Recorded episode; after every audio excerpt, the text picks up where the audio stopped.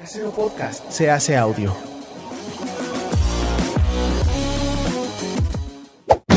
¡Chavos, banda!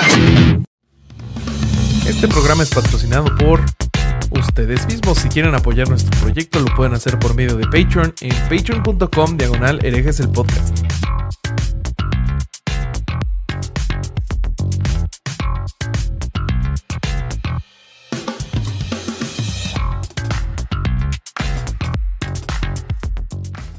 Tal mis estimados herejes? Bienvenidos a Sin Libros, el lugar donde los herejes nos quitamos las ganas de saber todo sobre la gente que admiramos, queremos y nos interesa sin prejuicios ni barreras. Venimos a preguntar para aprender. Amigos, hoy se nos hace estar con una leyenda, una leyenda de la Powerhouse eh, Casero Podcast Chavos Banda. Eh, ya van a ver quién es. Bueno, seguro ya están viendo quién es, pero si están escuchando, ahorita van a saber quién es. Eh, para empezar el programa, les voy a presentar a mis coanfitriones, hermanos, amigos, abogados del diablo, empezando por el Vasco Vázquez Aspilicueta. ¿Cómo estás? Y cuéntame por qué estás vestido como el agente Coulson. Ah, me perdí. Ah, el agente Coulson, el de Marvel. El de Marvel, el de Marvel. Sí, sí, sí, tuve, tuve como un segundo, aparte pelado también, muy bien. También podría ser Eh, Obadiah Stein. Ah, ese me gusta, ¿eh? ese me gusta. Mira, estoy con. Cambié mi corbata negra, como había prometido, por una corbata rosa, porque estamos en el mes de la sensibilización del cáncer de mama, como ya venimos diciendo en los episodios anteriores. Este es el último que va a salir.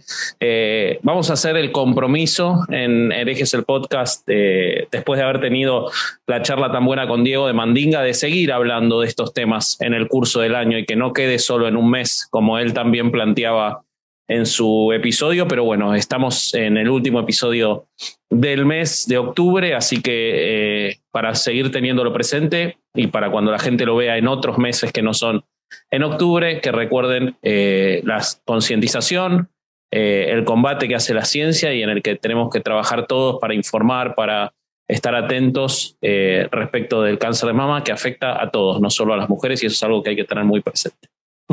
Ok, buenísimo. Este, y si no escucharon o vieron ese capítulo, está muy bueno. Vayan a, a checarlo para que vean lo que hace este genial tatuador de Argentina al respecto del cáncer de mama. Para seguir con el programa, les voy a presentar a Lash Williams de este Evil Dead llamado Herejes el Podcast, Alejandro el Corsario Durán Eraña. ¿Qué pasó? ¿Cómo están? ¿Todo bien? Oigan, muy- yo estoy muy contento porque si algo, si algo define a nuestro país en cuestión de problemas, este, de asuntos que resaltar, son las, las diferentes situaciones que sufrimos en la política y, eh, y la historia de nuestro país se define mucho por los movimientos políticos que ha habido. Y hoy tenemos a un experto en la mesa que nos puede platicar mucho desde su, desde sus puntos, desde su punto de vista, desde su forma de, de, de entender lo que ocurre en nuestro país. Y me parece que eso va a ser una diferencia enorme en, el, en, un sin libros, ¿no?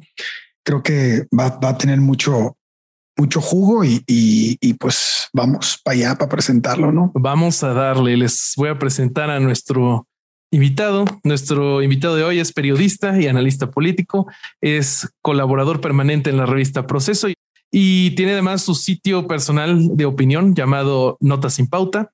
Eh, apasionado de la historia, ha creado el podcast histórico Ecos del 68 y es además un invitado de lujo en todo lo que haga el Latuani de la Powerhouse Casero Chavos Banda, el señor Carlos Vallarta. Les presento a Arturo Rodríguez García. ¿Cómo estás, Master?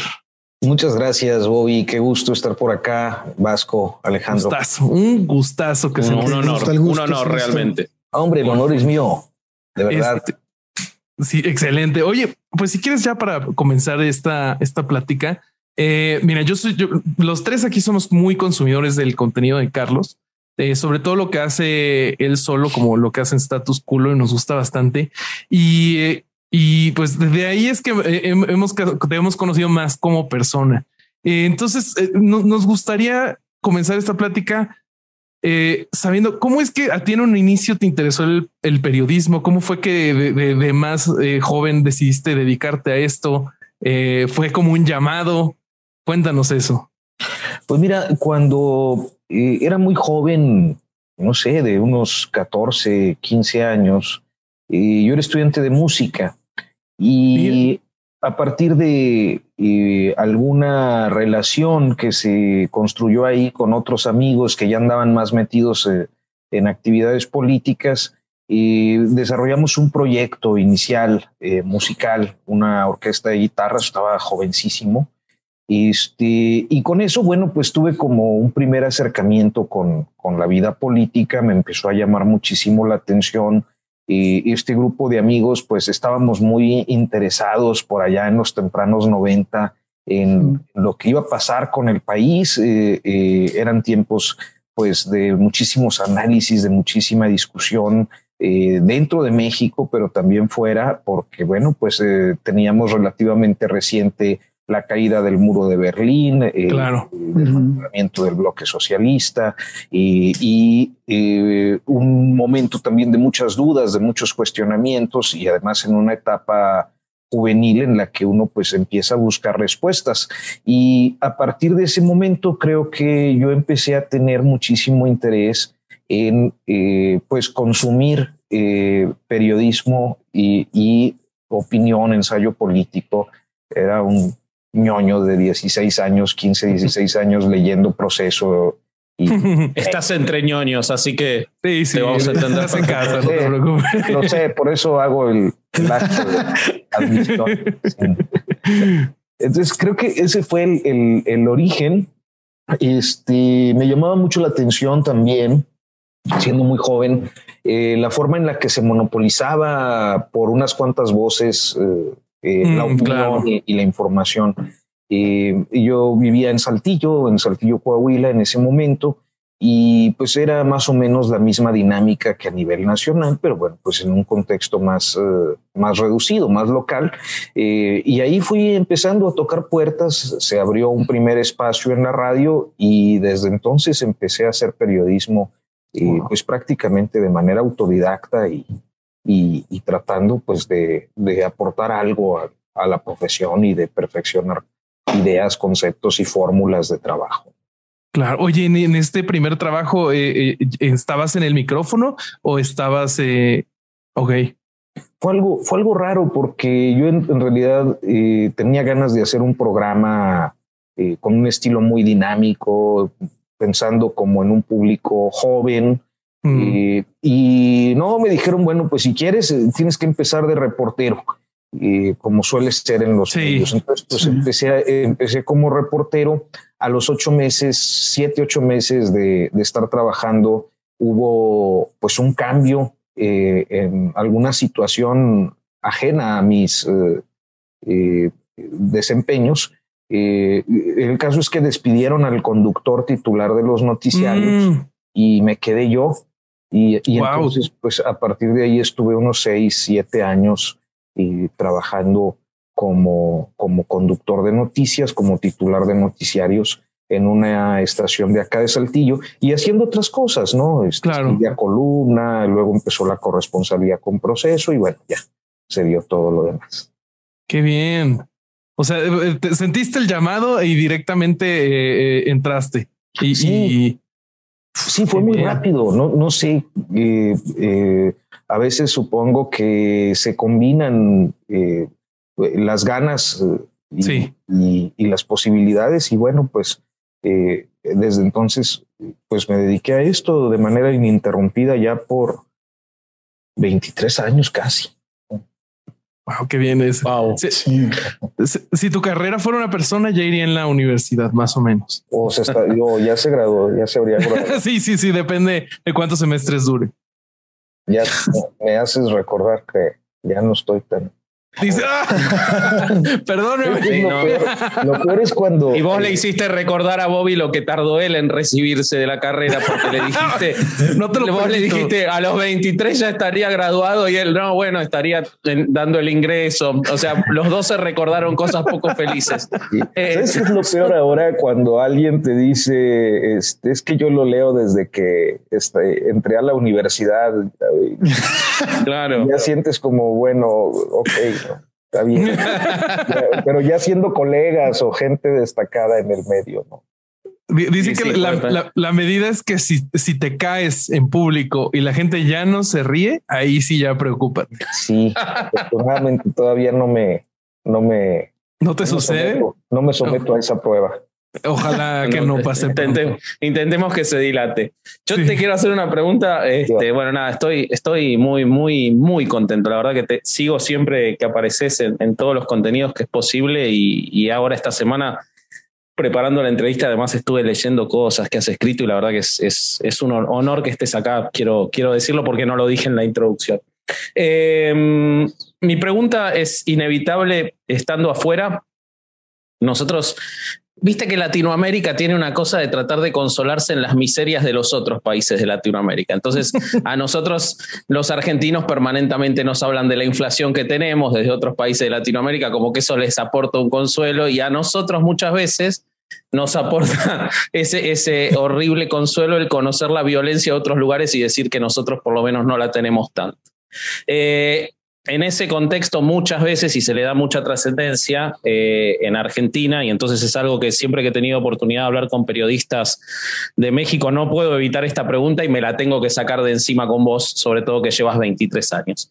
De acuerdo con Periodistas Sin Fronteras, México es el, o ha sido, ahora los datos de los últimos dos años son tramposos por la por el encierro y por muchas otras cosas, pero eh, durante el periodo de 10, 15 años eh, el tercer país más peligroso del mundo para ejercer el periodismo después de Siria y Afganistán, países en guerra, eh, con además, eh, bueno, más de 100 periodistas muertos en, el periodo de nueve años entre 2010 y 2019, con muchísimos, con desaparecidos, con agresiones y además con muy pocos casos investigados y con sentencia en la justicia. Entonces, mi pregunta inevitable es, ¿Cómo es ejercer el periodismo en México, conociendo todo esto? ¿Cómo, es saber que es una, paradójicamente, y a diferencia de otros lugares, una profesión de riesgo? Y sobre todo porque vos no le has sacado eh, el cuerpo a nada y, has hablado de los temas que te exponen a esa situación. Entonces, ¿cómo es ejercer el periodismo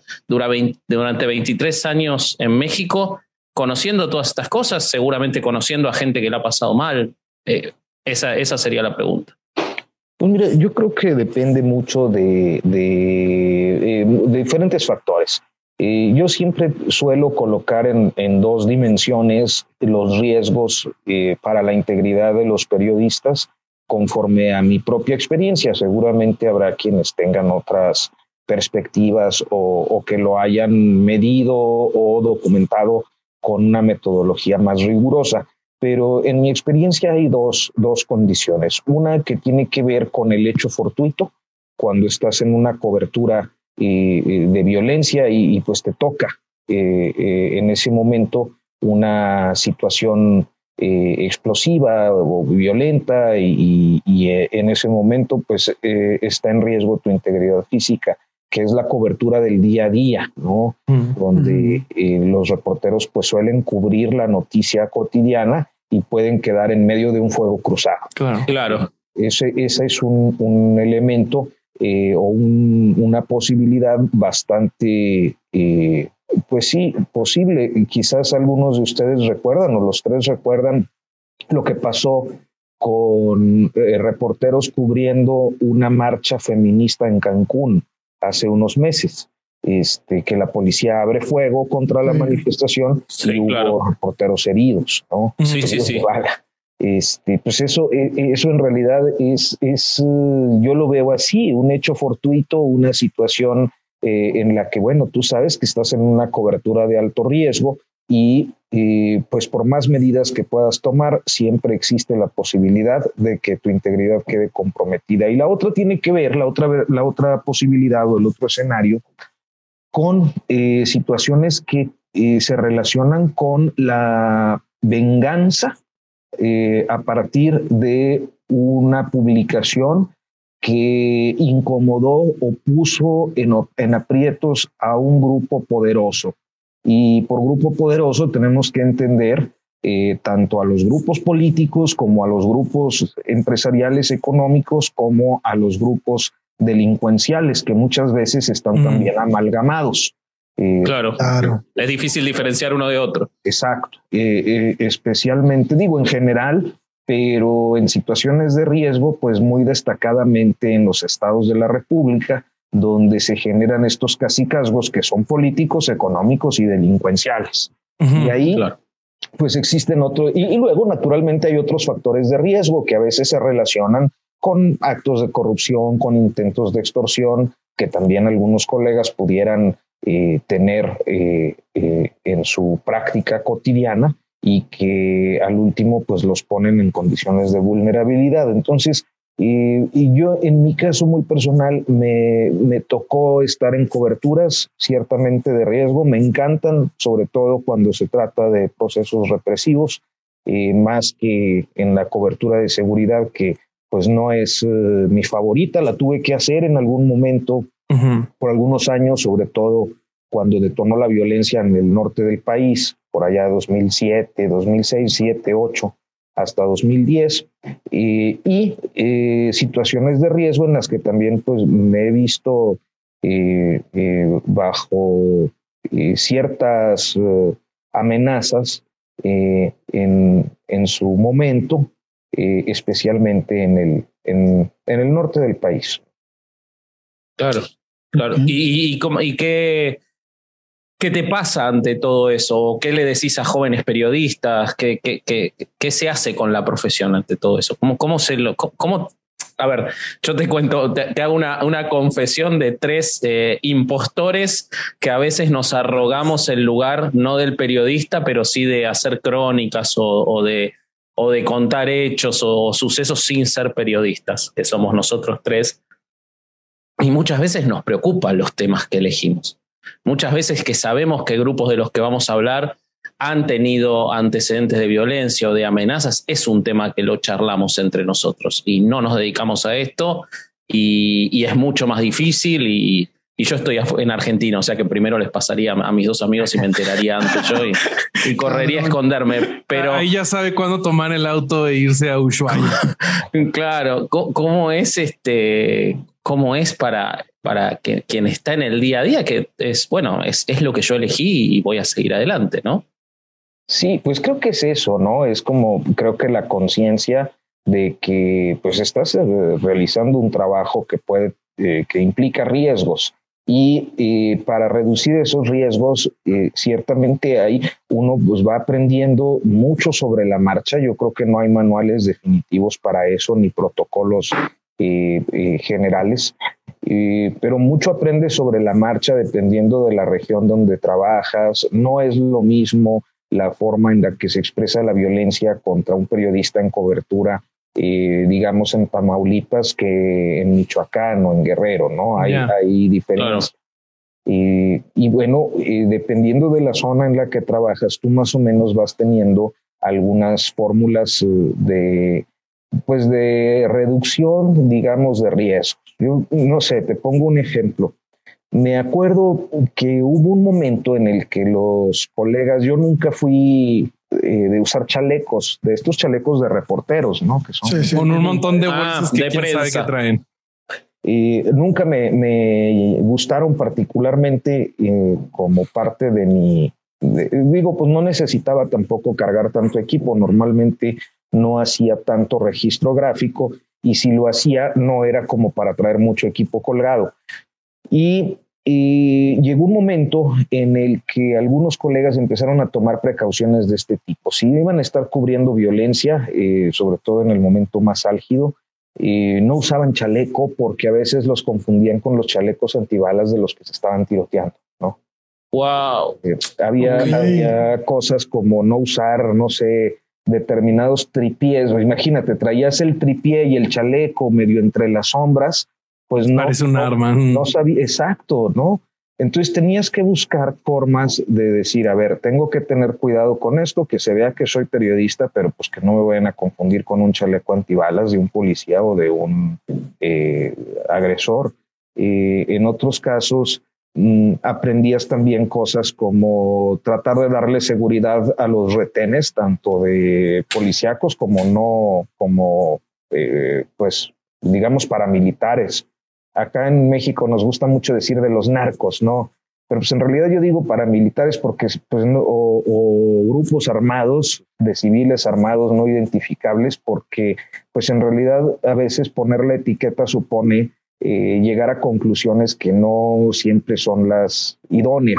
Claro, si dices narcos estás presuponiendo que hacen tráfico de drogas cuando puede ser que esas personas en específico no. Básicamente, pues tienes e, este tipo de tratar de darle seguridad a, a un retén, como pues cuando ves que te van a detener, pues prendes la luz interior, pones intermitentes, las manos arriba del volante, que no sientan una conducta hostil. Eh, situaciones así muy, muy básicas, pero que a veces al momento de estar en una situación de riesgo no identificas. Yo, por ejemplo, escuchaba a veces en algunos talleres que preguntaba el, el instructor, oye, este, si ustedes se encontraran en medio de un fuego cruzado, qué es lo que harían y, no faltaba quien respondía y decía, corro. Y no, pues no, no. ¿qué puedes hacer? ¿no? Tírate al piso, busca eh, eh, abagachado un lugar para tu protección, pero si corres puedes pasar también como, como uno de los, de los grupos en conflicto. Entonces, muchas situaciones así como muy básicas que en cobertura del día a día pues vas aprendiendo sobre la marcha. Y luego, eh, creo que por el otro lado, cuando se trata de otro tipo de reportajes que, que provocan una reacción, que es la otra vertiente a la que me refería, creo que siempre existe una condición ética en la que uno trata de, de confiar eh, para que quien se ve perjudicado por una publicación no sienta que se trata de un asunto personal, porque nunca mm. es personal, es un tema de público, ¿no? Totalmente.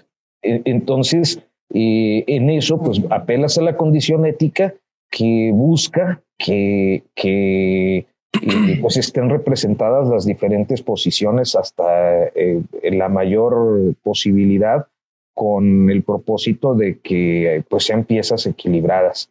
Y pues al último, yo siempre planteo una cosa que creo que no gusta, sobre todo a quienes eh, tienen otra perspectiva más eh, quizás eh, romántica del tema, pero es que si algo enseña la historia, decía el, padrino, ¿no? Es que cuando alguien lo mandan matar, muere. O sea, cuando te quieren matar, te matan. Sí, sí, sí. eso, es, eso es absolutamente real no hay manera de protegerte. No hay manera. pero bueno, afortunadamente creo que hasta ahora no me he visto en una situación. Digo, aquí estoy. Al menos. mal. claro. esperemos que termine la entrevista, por lo menos. Este... este sí, eh, a mí me interesa mucho este tu trabajo el, en, en Ecos del 68, estas entrevistas de personas que, que vivieron en, en, en, un momento importante, ¿no? un momento que es histórico y que, y que, bueno, pienso que una de las cosas más interesantes que puede haber respecto de un, de un este acontecimiento como este es poder tener, o sea, somos personas que todos los que estamos en la mesa que nacimos después de, de esto, ¿no? Entonces, este, escucharlo. Yo me acuerdo que yo tenía un tío que estuvo ahí, estuvo en Tlatelolco y nos platicaba, ¿no? Cómo estuvo escondido durante varios días en casa de una persona ahí en Tlatelolco y, y, luego pudo salir después de una semana, una cosa, no sé cuántos días eran. Pero escucharlo de, de su, de su propia voz es, es impresionante. Es, es, es por más, sientes como si lo estuvieras viviendo. Y este, y creo que es, lo más cercano que podemos estar de una de esa situación, no? porque pues lo único que tenemos son videos, algunos, este, algunas fotografías y estos y estos este, relatos que, que nos, nos narran las personas que, estuvieron en el momento. ¿Cómo fue para ti eso? ¿Cómo fue para ti recibir esa, esa información? Y este, y cómo, y también a una esa pregunta, ¿cómo es para un periodista porque yo lo veo como, como un abogado penalista. Yo no soy penalista, pero mi abuelo era penalista. Y entonces recibía un montón de asuntos, ¿no? Y llega un punto en el que pienso que es como los psicólogos que tienes que sacarlo, sí, porque es, es, es, vaya, te va consumiendo, ¿no? Pienso que a tu trabajo es algo parecido porque tienes este tipo de, a veces son cosas que ves, a veces son cosas que escuchas, a veces son cosas que, que, que, este, que simplemente puedes sentir que están ocurriendo. ¿Cómo es para ti todo esto? ¿cómo, ¿Y cómo fue para ti escribir este libro y, todo esto que, este, este trabajo tan interesante que haces? Muchas gracias. Mira, Alejandro, el, el, el, proceso represivo en México para mí ha sido un objeto persistente de, de estudio, de trabajo periodístico. Y creo que el autoritarismo eh, mexicano, el caso concreto de México y, en su raíz histórica, nos lleva a comprender mucho de nuestras conductas políticas y sociales. Eh, muchas de estas identificables, pues eh, en mi experiencia personal, desde niño joven, viendo la apatía de muchos adultos ante situaciones que eran indeseables. Yo soy de una sociedad norteña y las sociedades norteñas tienen poca proclividad a la protesta social. O sea, sí hay y ha habido momentos específicos en las respectivas historias de nuestras ciudades del norte donde se han dado movimientos sociales o políticos, pero eh, para mí, por ejemplo, mis primeras visitas a la Ciudad de México eran abrumadoras y sorprendentes entre muchas razones, por la gran cantidad de marchas y de organizaciones. Mm, sí. Eh, esta politización eh, tan intensa que se expresa desde la junta de condóminos en un edificio hasta las grandes manifestaciones que llegan a tomar el zócalo, etc. Entonces, eh, esa cultura de, movilización no es tan frecuente en el norte del país y yo creo que la razón tiene que ver eh, principalmente con los efectos de un autoritarismo, sí gubernamental, pero también patronal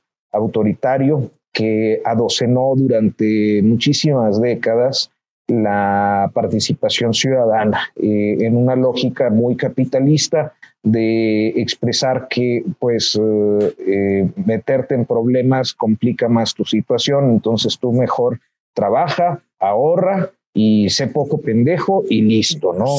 No, hagas mucho ruido, ¿no? También. Entonces, eh, se volvió desde, desde muy temprano un tema que para mí era de, de primera importancia, porque eh, a final de cuentas, gran parte de las tragedias nacionales tienen que ver con eh, pues una despolitización de la sociedad que no tuvo la, el accionar suficiente a la hora de los excesos de la, de la clase política o de las clases gobernantes. Y, por lo tanto, bueno, pues el 68 para mí representaba un parteaguas en esto, ¿no? Porque el 68 abrió muchísimas brechas que eh, pues llegan hasta a través de líneas muy identificables, llegan hasta nuestro tiempo. y evidentemente, eh, con actores pues ya, ya veteranos, de, pero también con influencias muy claras de maestros, de familiares, como en el caso de tu tío, que iban transmitiendo muchas veces de manera únicamente oral, porque el aparato de Estado trata siempre de imponer una versión oficial. Y pues lo que en ese momento ocurrió. Eh, y bueno, creo que en ese sentido Ecos de 68 buscaba como dejar una memoria, primero sonora, que fue el podcast, y posteriormente el, la memoria escrita, de 10 testimonios que a mi juicio nos permitían entender cosas, ¿no? Cosas como, por una parte, eh, cómo operaban las guardias blancas o, estos grupos eh, de policía secreta y, de choque del Estado mexicano, como quiénes eran los comunistas, porque se decía es que fue una conjura comunista. Bueno, quiénes eran, y tú te dabas cuenta de que pues era como casi como hoy un pequeño grupo de señores, este, que pues nada tenían que ver como con aquella movilización social, o, o si tenían que ver era muy limitado y encontrabas eh, ahí testimonios eh, de gente que había vivido la vergonzante eh, expresión de los medios de comunicación, pues completamente sometidos al poder. pero también las expresiones lúdicas, las expresiones divertidas de una generación, pues eran jóvenes, a final de cuentas, claro. aquello era una fiesta, y luego en los sesentas, ¿no? Sí. Una fiesta que terminó en luto, pero que también valía la pena como retomar este, este proceso feliz de, de los jóvenes 68eros. Entonces, claro, un año que además se, era, estaba eso en el mundo, ¿no? Porque estaba el Mayo francés, en Argentina fue el Cordobazo, todo en el 68, era, eh, había, eh, estaba esa, esa efervescencia, ¿no? Sí, el registro debe ser como de eh, alrededor del centenar de países donde ocurrieron cosas ese año. Impresionante, impresionantes. Y, y, entonces, pues por eso me gustó eh, hacerlo. Eh, pero si entiendo el sentido de tu pregunta bien, de la segunda parte, creo que hay una, una cuestión en la que algunos colegas, a mí, mira, creo que lo, lo más eh, lo que a veces puede tener mucho pegue eh, es eh, fabricarse uno una, una cierta imagen del sufrimiento que uno adopta o, o, siente al momento de cubrir historias muy dramáticas.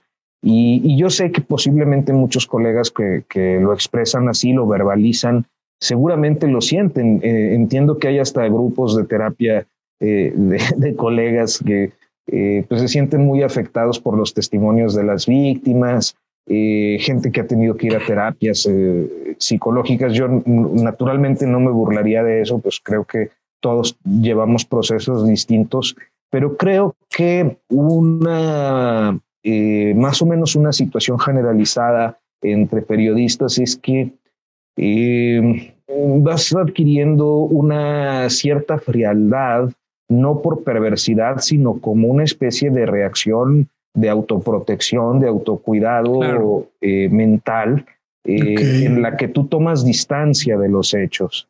Eh, y a veces, pues claro, sientes porque tienes que sentir, porque pues eres un ser humano que muchas veces te colocas frente a la tragedia de otros seres humanos, ¿no? Así es. Eh, las familias de los desaparecidos, de los asesinados, la gente torturada, la gente injustamente presa, la pobreza, eh, en fin, las cosas eh, pues de esta injusticia persistente que prevalece en nuestras sociedades latinoamericanas, pero bueno, en mi caso concreto de la mexicana, en las que naturalmente sientes cosas, pero no, no podría yo decir por, eh, de manera hipócrita que lo somatizo y me encuentro en una angustia permanente. Yo creo que eh, trato y he tratado siempre de tomar distancia porque entonces sí podría ser eh, tomar distancia emocional de los procesos que uno cubre, porque entonces de lo contrario sí podría ser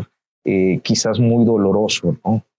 ¿Y, alguna vez te ha pasado, Arturo, que, que, digas, sabes que esto sí me afectó? O sea, esto sí, sí. Sí, sí, he tenido situaciones. Mira, eh, una fue cuando un caso muy sonado. Eh, ustedes son muy jóvenes, pero quizás lo recuerden. Eh, para la verdad que no, Yo estoy con una crisis de los 40 terrible, así que no, no me digas ah, joven porque me, me hace vi, vi, en Instagram que hasta pediste películas de crisis de, los 40 para Pero no eres, no eres mucho más grande que nosotros, eres del 77, ¿no? Nosotros somos, yo soy del 82 y Vasco del 81. 81. Por ahí andamos. Ah, no, Estamos ahí. No, mira, eh, hubo una situación eh, en 2010, 2009, 2010 eh, de dos muchachos del Tecnológico de Monterrey, en Monterrey, que fueron... Ah, ¿Los militares? ejército, sí. Sí, sí, sí, me acuerdo. Y eh, pues yo fui a hacer una cobertura típico, tipo, o sea, sin...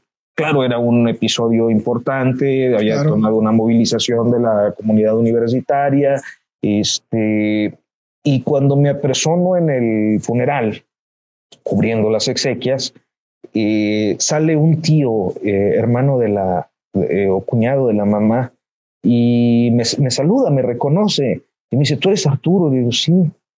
y me dice, yo soy Andrés, el amigo de tus papás. Entonces inmediatamente tuve como, ah, pues ya, ya sé quién es este señor, ¿no? Como un señor que pues yo de niño vi muchas veces en convivencias familiares, etcétera. Y me dice, este, ¿te acuerdas de Jorgito? Y inmediatamente tuve así como el flachazo de un niño pequeñito, pues eran mucho menores que yo, unos 12 años yo creo, eh, eh, entonces, cuando uno, si lo ves así, unos 10 años, si yo tenía 12, pues el pequeñito tenía dos, digamos, ¿no? claro. algo así. Eh, se me vino a la mente un, niño este, correteando y poniendo la nota de alegría, como suele ocurrir con los chiquitos cuando están las reuniones de, adultos que andan por ahí. Este, pues sí, eso generando como esta eh, eh, eh, no sé cómo expresarlo, pero tienen una chispa ahí que, que te hace sonreír con, son muy, muy graciosos, muy... Son la luz, ¿no? Del, del momento. Sí, claro. Y, y, pues nada, que ese chiquito que yo en ese momento recordé, pues era uno de los muchachos asesinados y, esa, esa me, me pesó mucho, ¿no? Mm. Eh, me, pesó también estar con una familia que había conocido siendo yo niño y, estar yo en una situación de reportero cubriendo su, su tragedia. Este, entonces fue un momento de emociones un tanto confusas que tuve que resolver con los días. Claro. Y, ha sido una, una de las situaciones, eh, hay muchas que me, que me llegan a abrumar a veces. Claro. Eh, las situaciones laborales, sobre todo en el ámbito minero, que ha sido también como de mis temas persistentes. Y, me, joden mucho las prisiones, sobre todo la, todas, pero las prisiones de mujeres me, me eh, salgo mal, ¿no? Salgo mal y duro varios días mal, de malas, la verdad. Este, mm. Pero bueno, pues sí, te acostumbras, no hay de otra, ¿no?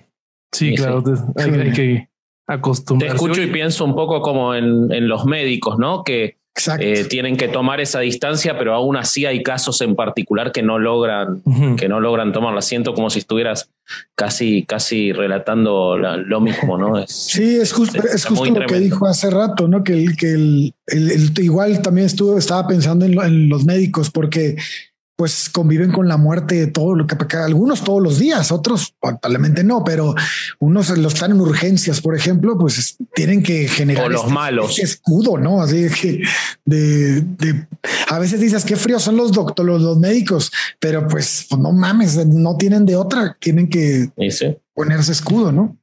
Médicos, enfermeras, enfermeras, sí, bomberos, en fin, creo que hay, hay varias profesiones en las que sí, de algún modo tienes que, que buscar y pues no somatizar o no eh, eh, procesar las cosas de manera tan, tan emocional, porque sí puede, puede haber gente que truene, ¿no?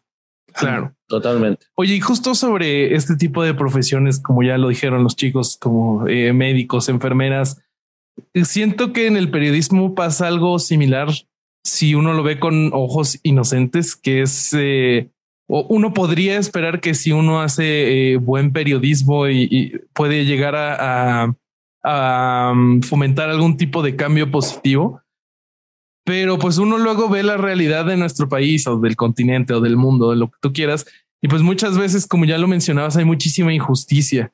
Entonces, eh, ¿qué, es lo que pasa? O sea, cuando, cuando tú, tú vas eh, avanzando en tu carrera, es esa chispa se puede mantener, esa chispa de, bueno, si yo hago esto bien, voy a fomentar un tipo de cambio o hay que adaptarse para no volverse un cínico o, ¿qué, qué, qué, te pasa con esto? Fíjate que, bueno, yo soy muy old school eh, en esto desde el principio lo fui, mis referentes siempre fueron eh, pues gente que pues ya ha ido falleciendo, por cierto. Claro. Pero y yo creo que una de las formas en las que yo vi el periodismo desde los primeros tiempos eh, es un poco en esta lógica que expresaba Vicente Liñero eh, en diferentes oportunidades, y es que el periodismo no sirve para cambiar las cosas. Si tú quieres cambiar el mundo, no te dediques a hacer periodismo Mm. Eh, el periodismo sirve para contar, para contar eh, lo que está ocurriendo, lo más inmediato, para esclarecer situaciones que deben ser esclarecidas. Me gusta mucho también esta expresión de Guy Talesi cuando dice que, que eh, para los periodistas lo tenebroso es su juego y me gusta mucho porque el contraste es que a los periodistas siempre se les reclama es que usted da puras malas noticias, ¿no? ¿Cuál de qué otras hay? y, entonces tú dices, bueno, es que eh, los ambientes puros, los ambientes sanos, los ambientes limpios, impolutos que se ven indemnes al vicio y, al desastre, eh, eh, tendrían que ser la normalidad, ¿no? O sea, e, eso es el ideal de la normalidad. Y lo que el periodismo retrata es aquello que resulta extraordinario que resulta fuera de lo normal. Y eh, el mejor periodismo, en mi perspectiva, es aquel que, como dice Talesi, va eh, y tiene por juego lo tenebroso, porque lo tenebroso es lo que está entre las sombras, lo que está entre tinieblas, y el periodismo lo que tiene que hacer es despejar esas tinieblas para que aquello que está oculto sea conocido por la sociedad. ¿Por qué? Pues porque tiene un derecho a saber, ¿no? Claro. Eh, eh, porque en eso se basa la, idea de la democracia, en tener una participación como ciudadano en la vida de tu sociedad de una manera informada. Entonces el papel del periodista es ese, es informar, a veces puede ser explicar, a veces puede ser revelar cosas, eh, partiendo siempre de la idea del interés público, y en ese sentido yo nunca me he sentido como alguien que sea capaz de, inducir una revolución o, mm. un cambio. Eh, creo que los cambios los hacen los pueblos. y tú lo que haces es darle herramientas a los pueblos para que ellos elijan el tipo de cambio que quieren ejecutar o realizar. Mm, claro, ya. Ok. Ok. Eh, yo te quiero llevar un poquito para otro lado, y no. no. tanto. Sí, sí, una opinión personal busco, que seguramente la tendrás muy, fundada, o, o si no, bueno, lo pensamos juntos. Em, vos estás, eh, por lo que estuve leyendo y por, por todo lo que estuve viendo hace ya varios años, que tu área más específica, al menos en proceso, tiene que ver con la labor de presidencia de, de México, ¿verdad? Estás, estás muy, muy involucrado con el, con el trabajo de, con, la crónica relativa al, Poder Ejecutivo. Eh, y México ha, tenido, bueno, 70 años de un gobierno de un solo partido político. Eh, después hubo un cambio en el que se esperaba algo, después eh, se volvió al mismo partido político, ahora se fue a otro, si se quiere decir. el resto de Latinoamérica permanentemente está en búsqueda de esos cambios porque las cosas evidentemente no funcionan, ni siquiera en Chile donde se creía que funcionaba, ahora hay una situación muy crítica. Eh, ¿Cuál es tu visión sobre el sistema presidencialista? Porque estás ahí, lo, lo trabajás, ¿no? ¿No, ¿No sentís que eh, bueno, no, quiero darte, darte mi postura, ¿no? Pero eh, ¿cuál es tu, visión sobre el sistema presidencialista viendo que insistimos e insistimos sobre que el cambio es cambiar a la figura de ese poder ejecutivo y, la verdad que en todos lados seguimos en la misma? Eh, no, no, no, sé qué, qué, ves sobre eso, porque no me interesa tanto entrar en este presidente o tal otro, sino en cómo está estructurado el sistema. Pues mira, yo creo que el, hay, hay varios aspectos. O sea, me, das en un tema que a mí me gusta. Ya no estoy cubriendo tanto presidencia como hasta hace un año. Eh, sí sigo, eh, porque naturalmente es imposible no hacerlo. Eh, mira, lo que yo creo es que hay dos formas, y, y en esto me, me haces eh, ponerme teórico y, no a todo el mundo le gusta que los periodistas se pongan. Pero, pero, a nosotros nos encanta. Así que vos dale. Nos encanta. Vos dale porque a nuestro público le gusta y a nosotros también. Así que vos date. Yo creo que hay dos formas de ver siempre a los sistemas políticos y a la democracia. Y, uno es que tienen reglas del juego, como en el fútbol, o como en cualquier deporte, hay reglas del juego y hay reglas eh, eh, no escritas eh, que normalmente tienen que ver con las formas de jugar el juego. si lo tradujéramos a un partido de fútbol, pensaríamos que hay reglas escritas y hay reglas que no están escritas, pero que tú sabes que por pues una cosa de caballerosidad deportiva, por eh, lo que sea, este, las respetas. Yo a veces pienso, mm, por ejemplo, cuando hay un jugador muy lesionado, muy lesionado, y entonces el equipo contrario, teniendo el control de la bola, la saca para que claro. el jugador lesionado sea atendido, ¿no? el fair play, ¿no? Lo que le llaman el etiqueta, ¿no? es, un acto, es un acto de empatía. sí, eh, y de jugar, porque seguramente habrá un equipo cabrón o un jugador este ojete que sí. se seguirá y meterá gol. ¿no? Sí, ha ocurrido. Como, como ha ocurrido. Como Guiñac. justamente. Eh, entonces, tenemos este tipo de, situaciones que en política, si las traducimos al terreno político, pues ahí están. O sea, tenemos formas del juego, eh, reglas del juego y formas de jugarlo. Y a mí me parece que la única forma de garantizar que un sistema, sea cual sea, sea presidencialista, semipresidencialista, parlamentario, semiparlamentario, eh, funcione, siempre tiene que ver con que las reglas del juego estén muy bien delimitadas y que éstas eh, tengan una eh, dinámica progresiva. Y en esto, pues muchas veces contribuyen mucho las autonomías. No creo que en todos los casos, pero me parece que el hecho de que haya entidades que de algún modo contrapesan a los tres poderes tradicionales eh, que son ejecutivo, legislativo y judicial, eh, ayuda mucho a que el, el, sistema presidencialista se vea un tanto atenuado en los efectos de, de, su poder que suele tener en la América Latina toda, pero en el caso de México, que es el que yo conozco de manera muy particular, eh, efectos que eh, suelen ser el origen de todos los excesos, de todos los abusos, de Totalmente. autoritarismo, corrupción, y, en fin, eh, estas lacras de nuestros tiempos, antidemocracia, fraude, etcétera, se dan pues por la falta de controles a los presidentes.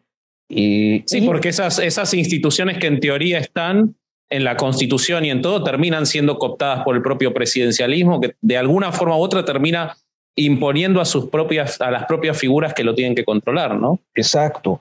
Eh, eh, y esa es una dimensión, ¿no? Porque están ahí las reglas del juego, o sea, las reglas del juego que te dicen, pues que hay tres poderes y que además tienes a la CNDH que va a observar que, que, que no haya violaciones del Estado a los derechos de los ciudadanos que habrá un instituto de acceso a la información para que garantice que el Estado te entregue toda la información que te debe entregar, que habrá, etcétera. Eh, pero luego me parece que hay otra dimensión que tiene que ver con la cultura política de los pueblos y que en el caso de México yo creo que está asociada eh, sí a siglos de una historia de poderes unipersonales donde la gente, más que pensar en sistemas, más que pensar en, entidades, piensa en personas, eh, en una persona. Eh, así fuera el Tlatuani, no Carlos Vallarta, sino el Tlatuani. No, ese sí lo hace todo bien, en él sí creemos. él, es el que lo, puede arreglar México. En Vallarta Witros. Sí. y, y, el, el, y, y, puedes pensar en el virrey y puedes pensar eh, en el imperio mexicano de fundacional y luego puedes pensar en el presidente, en, los presidentes, ¿no? Y, y entonces eh, tenemos esta proclividad. Había algunos intelectuales hoy eh, en franca ¿cómo pudiéramos decirlo? En franca bancarrota de, la imagen pública, aunque no muchos los hayan leído, eh, están muy golpeados, pero había algunos intelectuales, desde Justo Sierra a Samuel Ramos, a Octavio Paz, al grupo Letras Libres de hoy, que todo el mundo vapulea. Este, eh, una, una concepción que me parece muy interesante y era que eh, Cosio Villegas también lo dijo de manera muy destacada, que quizás México o los mexicanos nunca se consolaron de no ser una monarquía, ¿no? y esto se expresa en muchísimas dimensiones. Eh, hay un tema cultural en las sociedades y que, que tienen esta proclividad a buscar a un salvador, a un líder, a alguien que conduzca, más que pensar en términos de democracia y de horizontalidad, ¿no? Y yo creo que el proceso pendiente tiene que ver mucho abajo y tiene mucho que ver eh, con la forma en la que se tiene que construir abajo. Claro, claro. Okay. Es el, letras libres es Krause, ¿verdad? sí. Sí. sí, pero, pero y justo eh, sí es algo como que dice Vasco que se, que se ven en pues, toda América, ¿no? También este, los gringos, aunque, aunque estén al norte y tengan un sistema que pueda parecer diferente, pues es, es un péndulo que van de derecha a izquierda votando por uno diferente, pero... Sí, pero funcionan, funcionan mejor los organismos de... Por empezar, no tienen ese rol eh, tan... Eh, casi de extras que tienen en, por lo menos en Argentina y lo que yo veo en Latinoamérica, los otros dos poderes. O sea, esa, ah, esa igualdad entre los tres poderes no es real en, solo es real en la letra de la Constitución. No ocurre en, en, los hechos. Es, difícil que las personas entiendan la trascendencia que tiene el poder legislativo, como hasta lo piensan como subalterno del poder ejecutivo, eh, por esa, esa figura que tiene tanta importancia y que parece el Salvador, que en cuatro años va o en seis en el caso de México, va a modificar eh, 250 años de historia torcida. Eh, eso creo que en Estados Unidos donde lo inventaron, además funciona un poquito mejor esos organismos de control.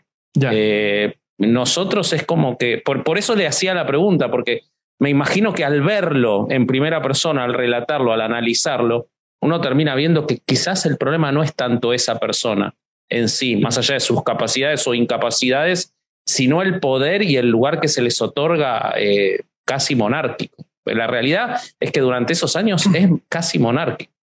¿Y crees que, crees que tenga que ver ese, esa, es pregúntalo a, todos. ¿Creen que tenga que ver esa, esa forma de relacionar? Híjole, por más que no querramos tocar la figura, el actual presidente, y, lo podemos ver en muchos, lo vimos en Fox cuando llegó Fox, lo vimos en, en todos. Sí, sí. Esta, esta, esta idea de Salvador, de, de, de redentor, de, que ya, ya chingamos porque nos, nos va a sacar de nuestra, de nuestro hoyo, ¿no? ¿Creen que tenga que ver con, con, con, toda esta cultura religiosa que tenemos en Latinoamérica, que escogemos así a las, a las figuras y las vemos así y esperamos? Eh, a mí lo que me impresiona es que Colosio es como un Jesucristo. O sea, la raza habla de Colosio como realmente el candidato de la esperanza. ¿no, Es, sí, güey, ese güey no, no lo hubieran matado. México sería casi que pinche potencia mundial y pues no mames. O sea, ni siquiera sabemos qué carajos hubiera pasado pero esta figura, esta forma de... Solo escuché a Arturo el otro día diciendo que probablemente ni ganaba si no se moría. No, sé. Sí, sí, lo dije, pero diciendo que si las elecciones fueran de adeveras en aquel tiempo, porque yo no creo que fueran muy confiables mm, eh, el sistema electoral todavía en el 94, y, pero confiando en el sistema electoral de ese momento, eh, es posible que no hubiera ganado. Pero lo que sí es que si hubiera ganado, pues hubiera sido un neoliberal más, no tan diferente a Carlos Salinas de Gortari o no tan diferente a Ernesto Cedillo. Claro, un poco con un poquito más de proclividad a las políticas sociales que al último, en el caso de México, no sé si en todas partes, pero en el caso de México siempre tienen un propósito clientelar de que mm. vuelvan a votar por ellos. Totalmente. Totalmente. Es como un, un, proselitismo adelantado, ¿no? sí. sí, claro.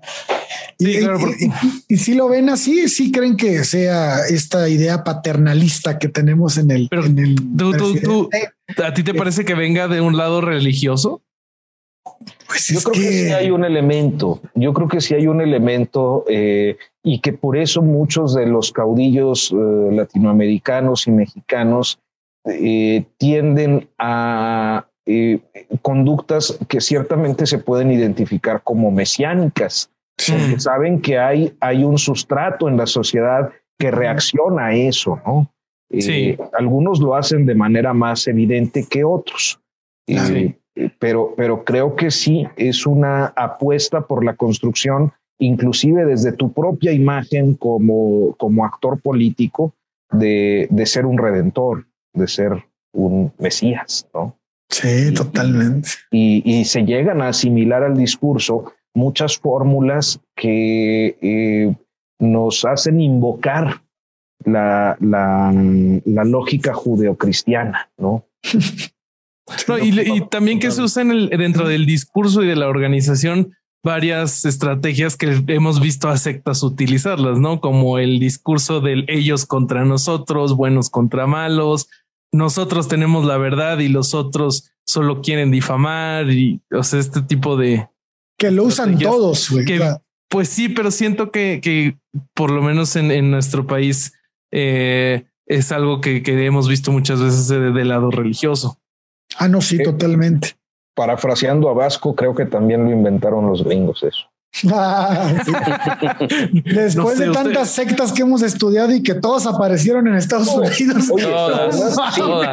pero además, imagínate, o sea, si lo, si lo ves uh, objetivamente, pues los gringos pudieran ser quizás eh, una de las naciones más fundamentalistas del planeta. Claro, sin lugar a dudas. Esto, esto del eh, el, el In God We Trust, el de juramentar sobre la Biblia, el de eh, Dios bendiga Norteamérica, etcétera. Pues el ojo de Dios en la, en la moneda, en el billete. Por supuesto. O sea, tienen toda esta construcción asociada de manera evidente al judeocristianismo. y, Totalmente. Y, la forma en la que, bueno, pues las sectas que, a las que ampliamente se han referido, pues muchas veces creo que también forman de planes transnacionales de, de control, ¿no? Sobre territorios. Yo creo que la única razón por, bueno, no la única, pero una de las razones más grandes por qué no Estados Unidos no ocurre lo que ocurre en países este, musulmanes es que hay demasiadas variaciones, o sea, no hay demasiados grupos separados. Si fuera uno solo y no y, y, y todos siguieran ese mismo, quién sabe qué sería Estados Unidos, ¿eh? porque están bien orates los, las, las las sectas que están allá, me impresiona la, la capacidad que tienen de control. O sea, los mormones, el, la cienciología, todos testigos de Jehová, testigos de Jehová tienen un control pleno de sus, de sus seguidores. Hay, hay una serie que me gusta mucho eh, que se llama Greenleaf. No sé si la han visto. Ah, no, esa no la he visto. Esa yo no, no la he visto. Se los recomiendo mucho. Bueno, al menos a mí me gustó. Me parece que retrata a la perfección eh, primero el ejercicio del poder religioso protestante en los Estados Unidos y la corrupción dentro de ese ejercicio del poder. De pasadita, muy de pasadita, eh, hace la, el abordaje de sus relaciones políticas, ¿no? Y, pero, pero en general me, me, me gustó mucho. Creo que al menos eh, pues yo conocí o conozco más o menos los comportamientos de algunas iglesias evangélicas eh, protestantes en México y, y la, la, narración de esa serie, toda la historia de esa serie es absolutamente verosímil. A mí me, me, me lo produce Oprah. Ah, mira, Oprah Winfrey. Sí. ¿Mm? Sí, sí. Ok, habrá que verla, habrá que verla. Queda la recomendación entonces. Muy bien. Muy bien. Oigan, este se nos está acabando la, la hora, amigos. Entonces no. tenemos, tenemos, que encontrar más pretextos para invitar al máster a, a, platicar. Entonces, que me digan. Vamos, a, vamos a cerrar este, este segmento y vámonos a ir con el segmento de Patreon. Pero antes de que nos vayamos para allá, eh, Master, ¿algún proyecto que nos quieras, eh, del que nos quieras contar? ¿Cómo te encontramos en redes sociales? Cuéntanos. Bueno, pues mira, eh, estoy casi siempre como Arturo Rodríguez, eh, con variaciones, porque pues como es tan común el nombre, este, tengo que buscar formas ahí para que se diferencien. En Instagram estoy como Arturo Rodríguez Reportero. Ok. Eh, y qué es lo que más uso, porque me parece menos tóxico, es que Twitter es eh, ya. eh, Ah, sí. No, no, no, Twitter es este, Estoy es totalmente de acuerdo. 100% de acuerdo. Sí, este, y, pero en Twitter estoy como Arturo-RDGZ, como una abreviación de Rodríguez. Y pues ahí tenemos eh, en, en YouTube, sobre todo, el, el- el proyecto Notas sin Pauta, que ahora ya es editorial. Muy Eh, bien. Acabamos de, de publicar nuestro primer libro, que es un libro de ensayo literario, no nada, no qué tiene nada interesante. que ver con política ni nada. Se llama Los peores vecinos del mundo, de Bonne Lara. Sí, Y este, y pues en eso andamos, ¿no? Tratando de, buenísimo. de bueno. este, avanzar con, con propuestas independientes y, y un tanto libres de, de pues la, la injerencia que luego los anunciantes o los inversionistas eh, llegan a tener sobre líneas Sí. editoriales. Entonces, estamos bien pobres, pero bien orgánicos. No tenemos ni publicidad oficial ni publicidad este, privada. ¿no? Excelente. Impecable. Sí. Muy bien, Y pues vamos a apareces poner- siempre en Chavos Banda, ¿no? Estás en Sí. el canal de Carlos. Estoy con Carlos, voy con Carlos lo, eh, una vez al mes, platicamos sobre algún tema de historia política en el que pues, llegamos a tener interés ambos.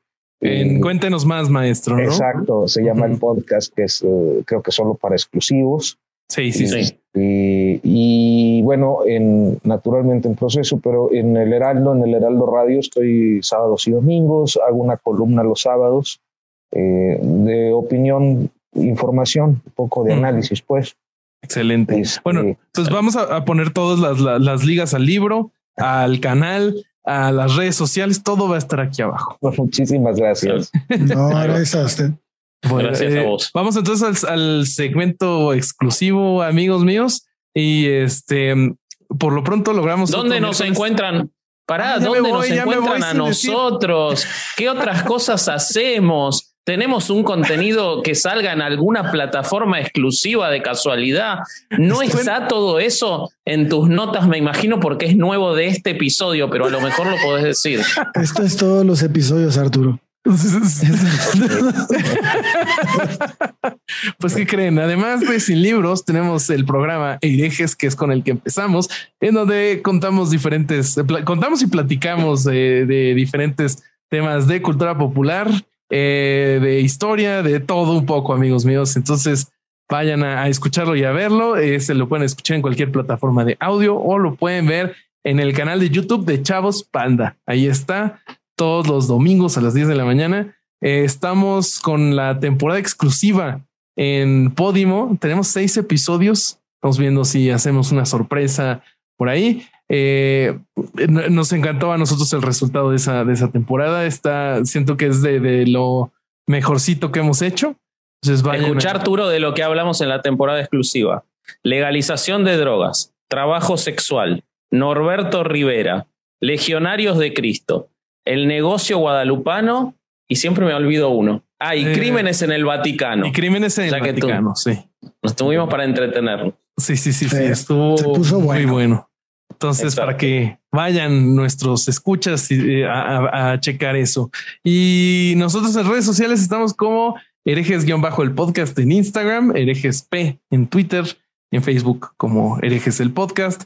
Eh, y individualmente estamos como corsario.hereje, vasco.hereje y bobby.hereje. ¿Algo más? ¿Olvidé algo? Creo que no. Poner Bueno. rec, ¿no?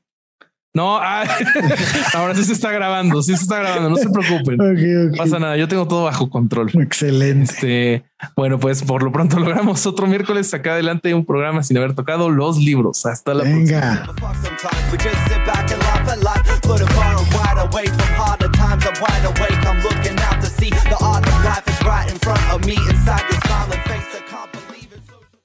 With the Lucky Land slots, you can get lucky just about anywhere. This is your captain speaking. Uh, we've got clear runway and the weather's fine, but we're just going to circle up here a while and uh, get lucky. No, no, nothing like that. It's just these cash prizes add up quick. So I suggest you sit back, keep your tray table upright, and start getting lucky. Play for free at LuckyLandSlots.com. Are you feeling lucky? No purchase necessary. Void where prohibited by law. 18 plus terms and conditions apply. See website for details. ¿Estás listo para convertir tus mejores ideas en un negocio en línea exitoso? Te presentamos Shopify. Tal vez no lo sabías, pero nuestro podcast More Than Mamis es un negocio y lo empezamos por supuesto para desahogarnos y hablar sobre la maternidad, no para convertirnos en expertas de ventas y del e-commerce. Así que sí, necesitábamos ayuda para vender nuestro merch y poner en marcha nuestra tienda. ¿Y cómo suena con Shopify? Llegó otra venta. Shopify es la plataforma de comercio que está revolucionando millones de negocios en todo el mundo. Ya seas un emprendedor desde tu casa o desde donde sea, Shopify es la única herramienta que necesitas para iniciar, administrar y hacer crecer tu negocio sin dificultades. Con Shopify puedo gestionar pedidos, envíos y pagos desde cualquier lugar, brindándote toda la información y estadísticas de tus ventas al detalle. Regístrate para un periodo de prueba con tan solo un dólar al mes en shopify.com barra sonoro, todo en minúsculas. Ve a shopify.com barra sonoro para llevar tu negocio al siguiente nivel. Shopify.com barra sonoro.